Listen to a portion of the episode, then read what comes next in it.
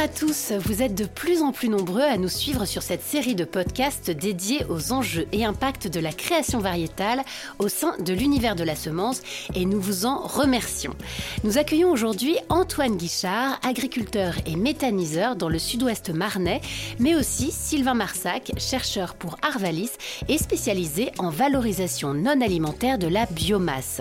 Ils nous feront part de leur point de vue sur le sujet de la méthanisation et de l'utilisation de cultures à destination de la production d'énergie. Monsieur Marsac, avant toute chose, pouvez-vous nous rappeler ce qu'est la méthanisation et comment fonctionne ce procédé? La méthanisation, c'est un procédé qui est très vieux.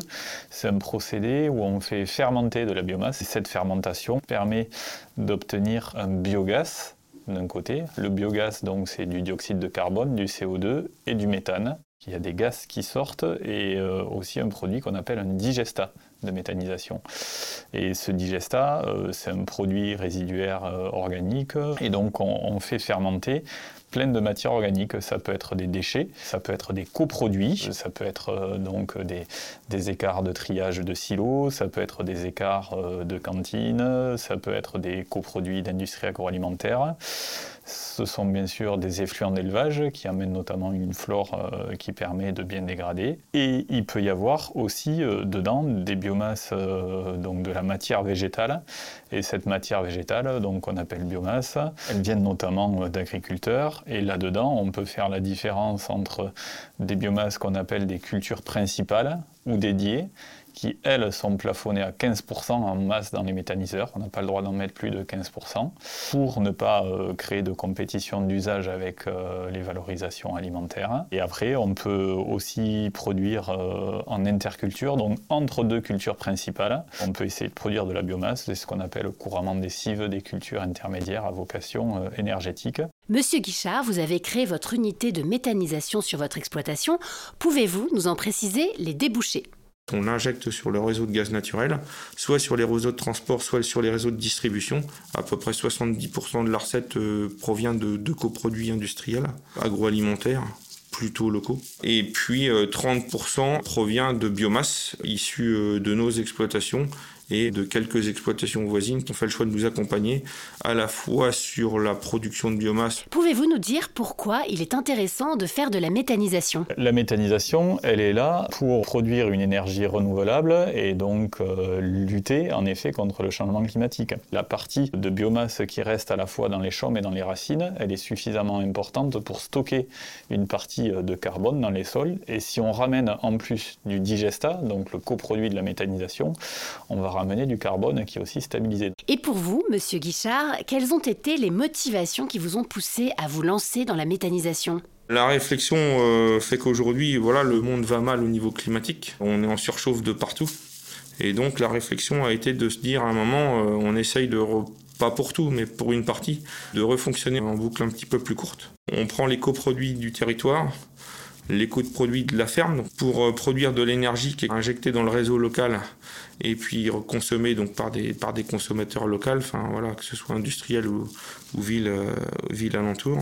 Et puis dans le même temps euh, récupérer derrière le, digesta qui ben, maintenant sert de base à la fertilisation des exploitations, donc à la fois pour les fumeurs de fond et puis pour les fumures azotées. Selon vous, quels sont les critères de choix pour sélectionner des cultures adaptées à la méthanisation? Alors l'objectif c'est de produire de la biomasse. Il y a deux choses. Hein. Produire de la biomasse avec globalement deux... Allez je vais mettre trois critères euh, derrière ça. Euh, le premier, une biomasse qui soit riche, donc qui fasse, euh, qui a un potentiel de biométhane important. Et puis après, dans les, dans les deux derniers, enfin, les deux critères qu'on regarde et qui sont importants, c'est le fait qu'elle soit plutôt des variétés plutôt précoces donc qui permettent une récolte euh, plutôt de bonheur dans le mois de mai, de manière à ne pas handicaper la, culture principale qui suit. Plus on récolte tôt, euh, plus on sème dans des conditions euh, favorables avec encore de l'humidité dans le sol et on s'éloigne un petit peu de la période un petit peu plus sèche et plus chaude qu'on a sur les, mois de juin et juillet, plus c'est favorable pour la seconde culture. On regarde sur ces cultures-là, bien sûr la production de biomasse, mais on regarde tous les autres services qu'elles apportent. Et notamment à l'automne, ça peut être la couverture du sol. Donc le port et la rapidité d'installation, c'est des critères qui peuvent être regardés. Donc on ne peut pas faire des cultures intermédiaires dans n'importe quelle rotation. Il faut trouver la bonne place pour que cette culture ait le temps de s'exprimer. Il faut choisir les bonnes espèces et les bonnes variétés qui vont être productives, précoces, tolérantes. et ça, ça va être très différent d'une région à une autre et d'une succession de cultures à une autre. Il se parle aussi beaucoup du euh, pouvoir méthanogène euh, des cultures. Donc c'est la quantité euh, de, de biogaz ou de biométhane que peut faire une culture. Nous, ce qu'on voit aujourd'hui, c'est qu'il nous faudrait un nombre d'analyses très très très très important pour arriver à mettre en évidence les différences entre espèces et entre variétés. Donc c'est pour ça qu'aujourd'hui, essayer de sélectionner sur ce pouvoir méthanogène, euh, on n'est pas en capacité euh, de dire si ça aura vraiment un intérêt ou pas. Avez-vous un autre critère en tête pour améliorer les variétés que vous utilisez pour la méthanisation? Le troisième point qui est aussi important, c'est d'avoir des chantiers qui sont faciles à réaliser. Euh, donc, on va plutôt chercher des, espèces ou des mélanges d'espèces où en fait on a une bonne tenue à l'averse. Parce qu'en fait, les, ça c'est une des, difficultés de faire des, grosses quantités de biomasse c'est qu'en fait, euh, si on cherche des plantes relativement hautes, qui sont au stade euh, grain laiteux pâteux, donc avec le, poids qui est à 1m50 de haut, voire 1m80 euh, voilà, pour certains seigles, le moins de coups de vent ou le moins de petits coups d'orage qui peut arriver au mois de mai, on peut se retrouver avec la récolte par terre. Et là, c'est très compliqué. Alors, donc on va chercher essentiellement voilà, de la précocité, de la précocité, de, la tenue, de la tenue à l'averse, alors soit par effet variétal, soit par mélange de variétés. Et puis, ben, in fine, un bon un bon potentiel de production de, biométhane. Je vous remercie, nous avons maintenant une idée de ce qui fait une bonne variété. Pouvez-vous à présent nous en dire un peu plus sur les enjeux et les limites concernant le développement de la méthanisation? Le premier enjeu de la méthanisation. Et les unités de méthanisation coûtent relativement cher pour les agriculteurs, hein. c'est plusieurs millions d'euros qui sont euh, très souvent investis. Donc euh, bien sûr, il faut que ce soit rentable. Il faut avoir une production d'énergie, donc une production de biogaz et notamment de biométhane, qui soit euh, suffisante et puis réussir à maîtriser ces charges. Donc avec les cultures, ce que l'on va rechercher, c'est qu'elles produisent bien, oui, mais aussi qu'elles aient euh, un niveau de charge relativement faible, donc euh, peu d'intrants et pas mal de services à la fois agronomiques et environnementaux avec, avec peu de charge on cherche à maximiser avec ces cultures intermédiaires euh, tous les services, toutes les fonctions apportées par ces couverts d'interculture.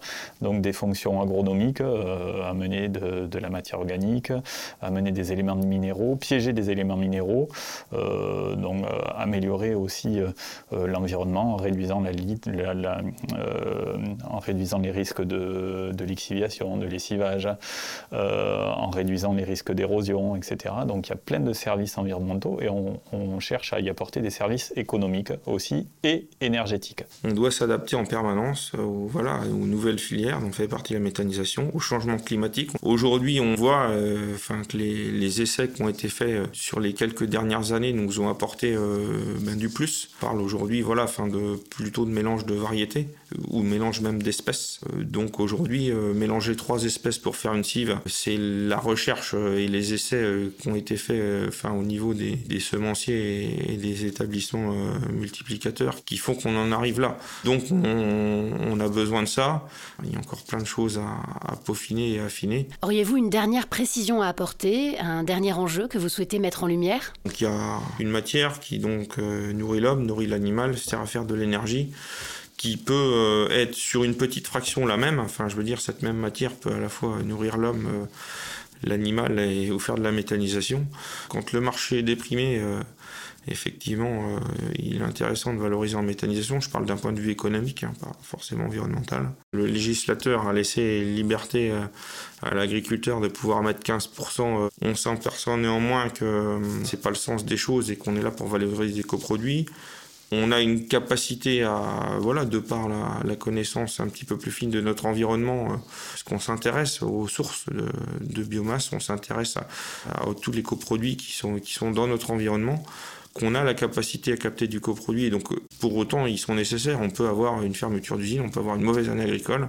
Et donc, en un moment, on ne peut pas arrêter ces, unités de métasiose, on ne peut pas les arrêter.